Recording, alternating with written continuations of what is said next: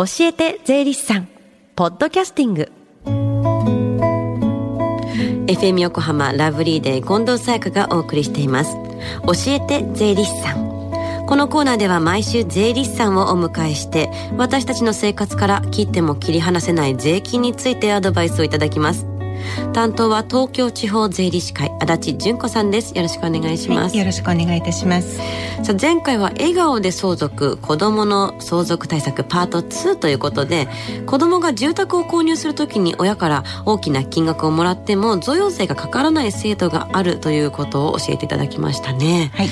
さあ今日はどのような相続対策のお話をしていただけるんでしょうか？はい。今日は笑顔で相続の最終回ということで、はい相続対策に生命保険を活用しようというテーマでお話ししたいと思います。生命保険。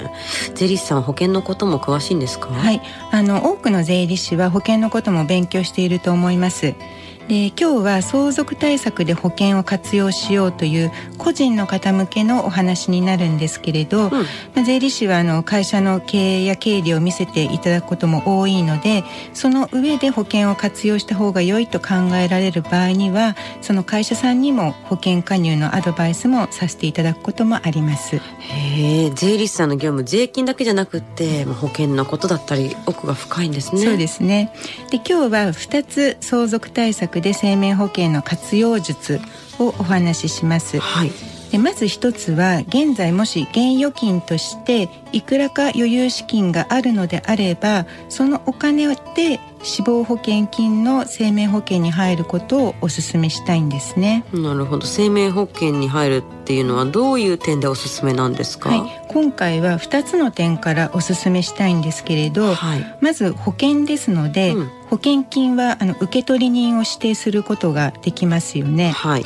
ですから自分が生きているうちにその財産、保険を誰に継がせるっていうことを指定できるんですね。うんうん、でこれが例えば預金であったらば、はい、自分が亡くなったら遺産分割協議というものを相続人全員でして、はい、どの財産を誰が分けると、はい、きちんと決まらないと分けることができないんですね。はいですからこれをつまりお金に宛名をつけるという言い方もしてます。なるほど。あの遺書とかに書いてあるものじゃなくてちゃんとこの人へ向けてっていうふうに。保険はそういう制度ですので。なるほど、じゃあそれを分けろっていうことにならないということですね。で、ね、2点目というのは？はい、えー、保険なので亡くなった時に降りる死亡保険金ですから、はい、例えばお葬式代などにすぐに使えるお金として準備ができるという点です、うんでそれは死亡保険金というのはさっきも申し上げたように受取人の固有の財産であるからなんですね。はい、通常亡くなったことを保険会社に知らせれば速やかにその保険金ってあの現現預金で受け取ることができます。はい、だけれどあの預金の方はその方が亡くなりますと、うんうん、銀行の口座が一旦凍結するって聞いたことありますか？その人がいないわけだから他の人はどの道取り出せないでしょっていうこと。遺産分割できちんと分け方が決まらない限り引き出しができなくなることが多いんですね。でもう一つ利点としましては、はい、相続税の計算においても死亡保険金の非課税枠というものがありますので、うんはい、えー、相続税の節税にもなります。うん。でその金額は500万円かける法定相続人の数の金額が、えー、非課税になりますのでじゃあもう3,000万円の死亡保険金とかが出てきたらさすがにそれにはかかってくるということあとは相続人の数にもよりますけれどね。えー、なるほど。お葬式代とか当面の生活費がかかることになると思うので銀行口座が凍結してしまうとちょっと困りますもんね。思います、うん、で現金や預金で財産を持ってるよりも一部を生命保険に回した方がいいということですね。そうですね。そしてもう一つの生命保険活用術というのは何でしょうはい。こちらあの贈与の話になってくるんですが、うんうん、え保険料を贈与するというお話です。はい、でこの場合保険の契約者と保険金受取人は子供とするんですね。うんうん、で保険料を支払いをする人保険料負担者を親とします。はい、そうしますと親が保険料を子供に贈与あげてそのお金で子供が保険に入っている状態になるんですね。はいうんうん、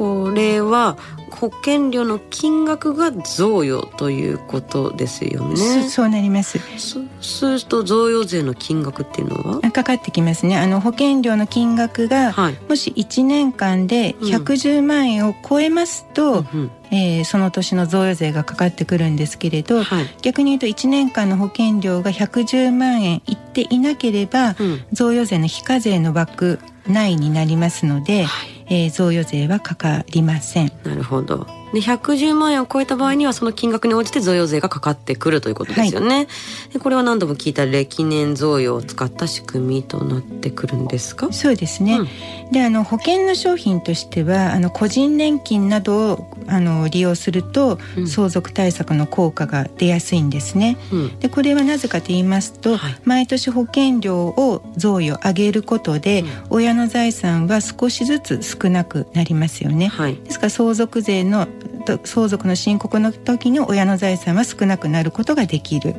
い、で個人年金なのである時期から受取人である子どもに毎年その決められた金額が支払われる商品なんですね。うん。ですから現金を毎年毎年上げる贈与と似てるんですけれど、はい、あの保険なので受取額が利息分増えてることもありますし長く生きればしかも。そうですね、うんうん、であとはあの今現金を渡してしまうとその子供がすぐ使っちゃうとか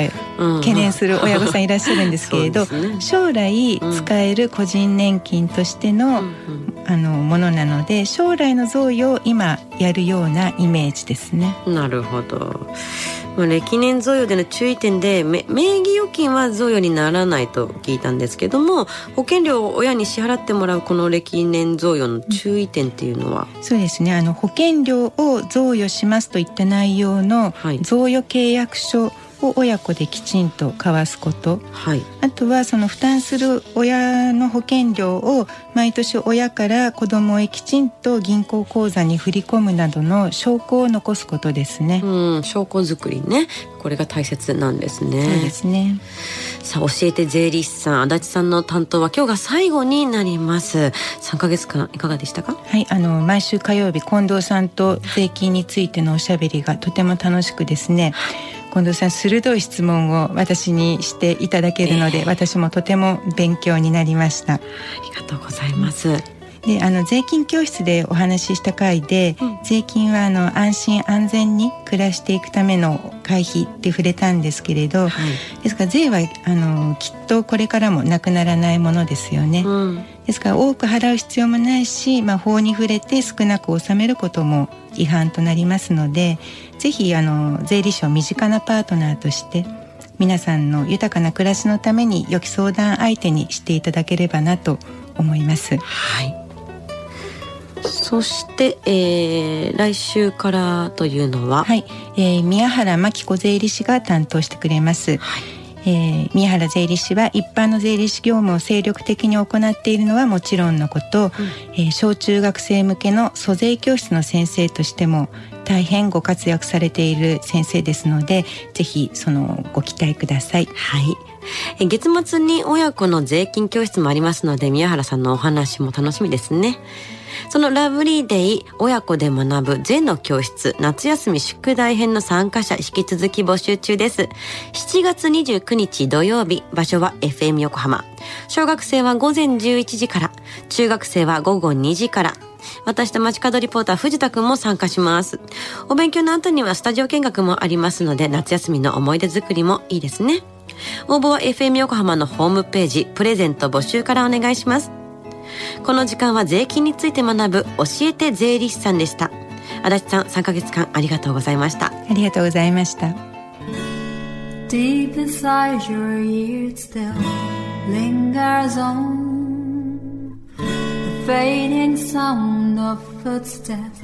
So clear to hear Whenever I find you with Empty beer bottles in your hand I see someone four years old staring back at me. Once you told me you don't know who you are. There are pieces of you lost somewhere along the way. You've been searching hopelessly in a wrong place. Cause they have always been with you the very start. So many years you haven't been yourself. For many years you've struggled with your own shadow. And now you slowly get.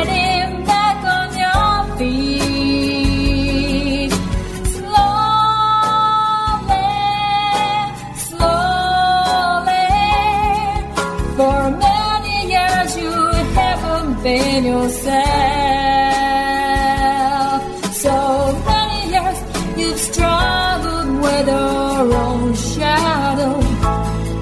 And now you're here with me, Robert, all the lost pieces together.